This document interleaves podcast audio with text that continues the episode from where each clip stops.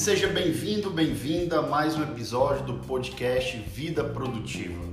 Esse episódio é um episódio diferenciado, tanto por ser o episódio número 20 do nosso podcast, como também estamos em meio à Copa do Mundo de 2022. Se você está assistindo fora desse período, é um período em que vivemos uma grande paixão, paixão por futebol, a paixão pela nossa seleção brasileira que ruma ao hexacampeonato.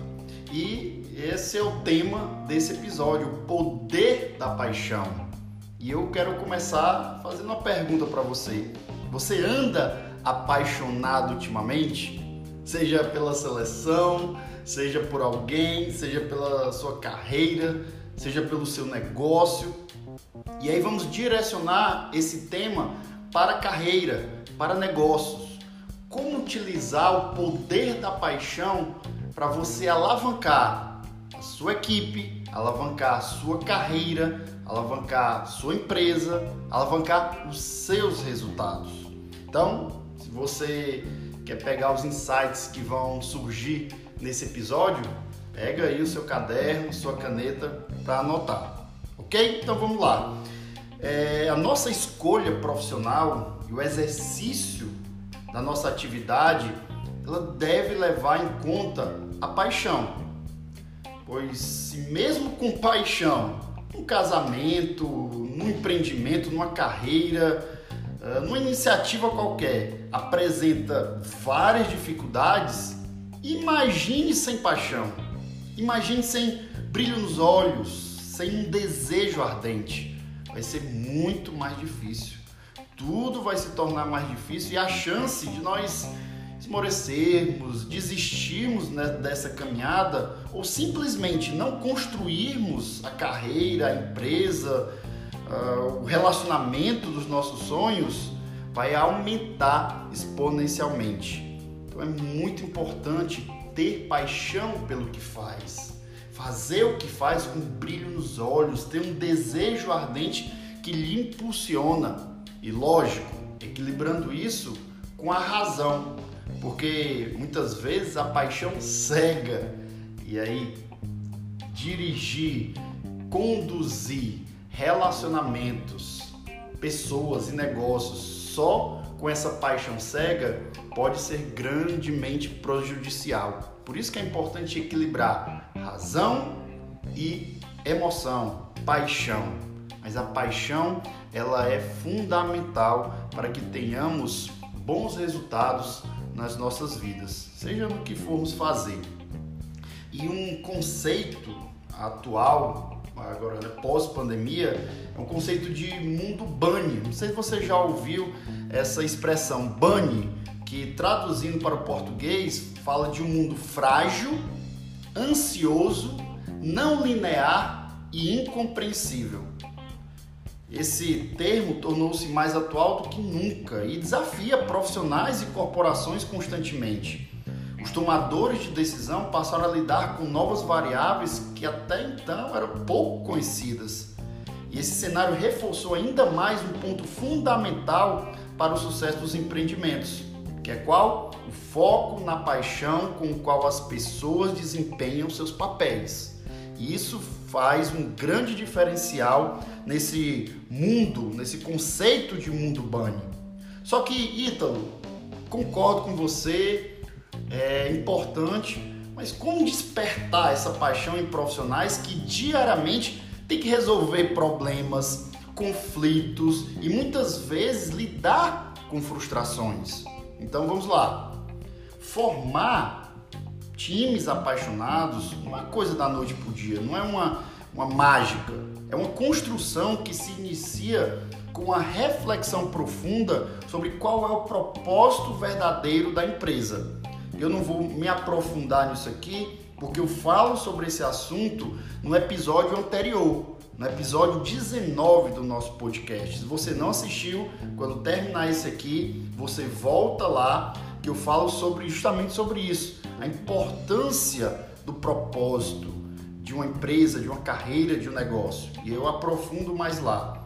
Porém, propósito é a razão de uma organização existir. resume os valores históricos, éticos, emocionais e o funcionamento de uma empresa. Em síntese, propósito é a resposta quando se pergunta o porquê de as empresas fazerem o que fazem. E quando se tem clareza sobre essa razão de existir da empresa, o próximo passo para formar times apaixonados é mobilizar os corações e as mentes em torno dela e isso só é conquistado quando se tem como vetor de engajamento a cultura organizacional. Os líderes, os gestores precisam se certificar que todos compreendam, internalizem e pratiquem essa cultura.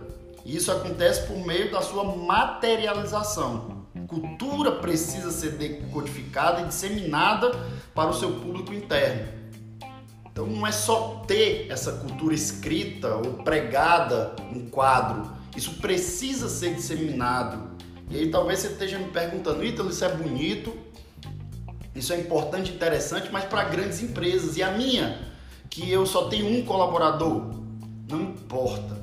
Seja para um colaborador, para 100 ou para mil. Você, como gestor, precisa desenvolver a habilidade de passar para a tua equipe, seja ela uma pessoa, a tua cultura, a visão do teu negócio, os valores do teu negócio. E quanto melhor você fizer isso, mais você vai conseguir o engajamento deles.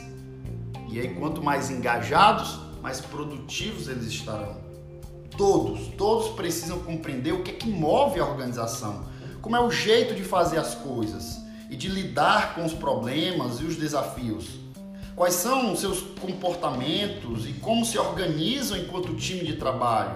Qual o seu modelo de gestão de negócio? Você precisa passar isso de forma clara para a tua equipe. Tudo isso faz parte da cultura organizacional e precisa ser cuidada, observada e administrada no dia a dia dos negócios. Uma pesquisa realizada pela Right Management uma empresa especialista em talentos, ela mostrou que profissionais engajados, olha só, são 50% mais produtivos. Pessoas que trabalham com o que amam, quando motivadas, tendem a prestar mais atenção nas tarefas e, de fato, vestir a camisa, que é o que se espera dentro de toda empresa. E uma das formas de fazer isso é implantar uma cultura organizacional sólida, clara e inspiradora. E eu falo sobre cultura e clima organizacional no episódio 16 desse podcast. Se você não assistiu, te convido também a assistir o episódio 16, que eu vou falar lá da importância da cultura e do clima organizacional.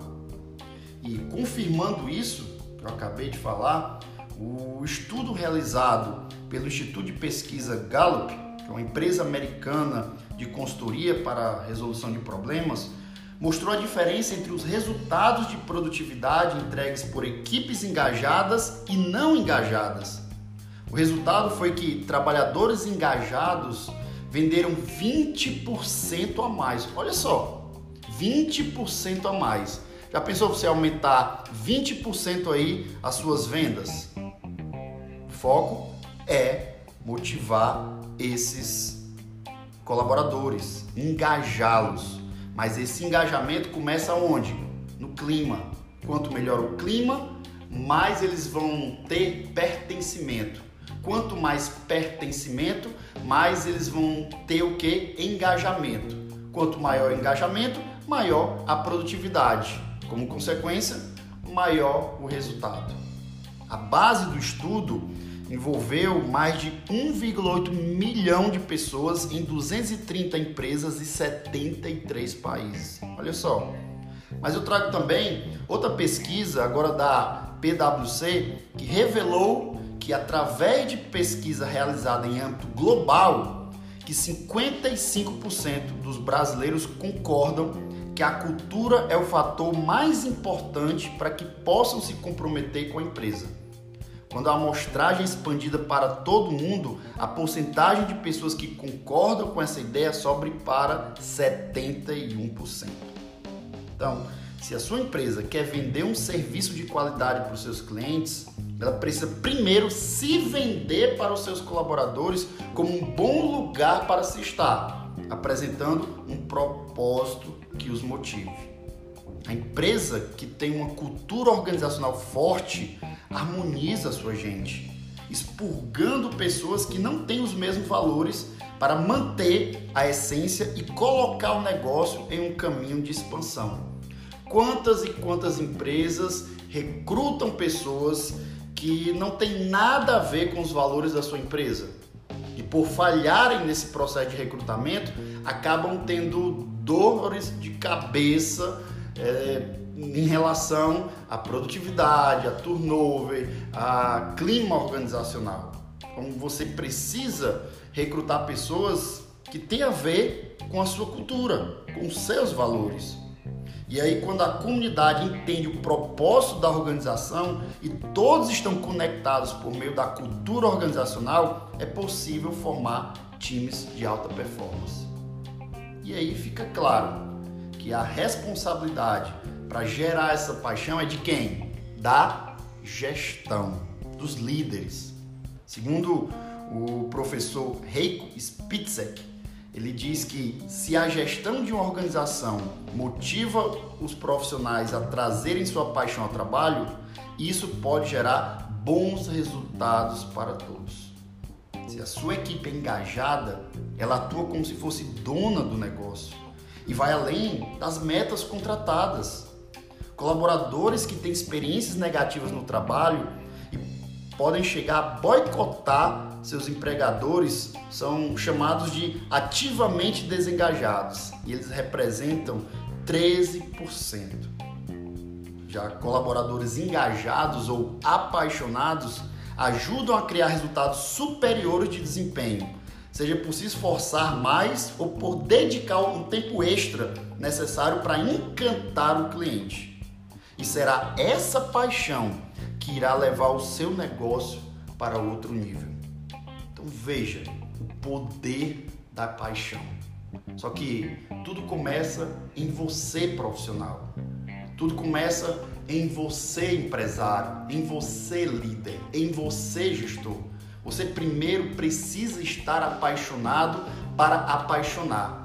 Você precisa estar encantado para querer encantar. Você precisa ter acreditado para fazer as pessoas acreditarem.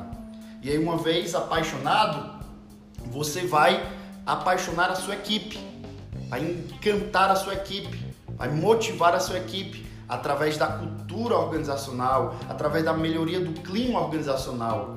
E a sua equipe apaixonada, ela vai passar essa paixão para os clientes. A sua equipe vai atender melhor os seus clientes, vai encantar os seus clientes, vai surpreender os seus clientes e os seus clientes também apaixonados vão fazer o que com a sua marca? Vão defender, vão se tornar embaixadores da sua marca.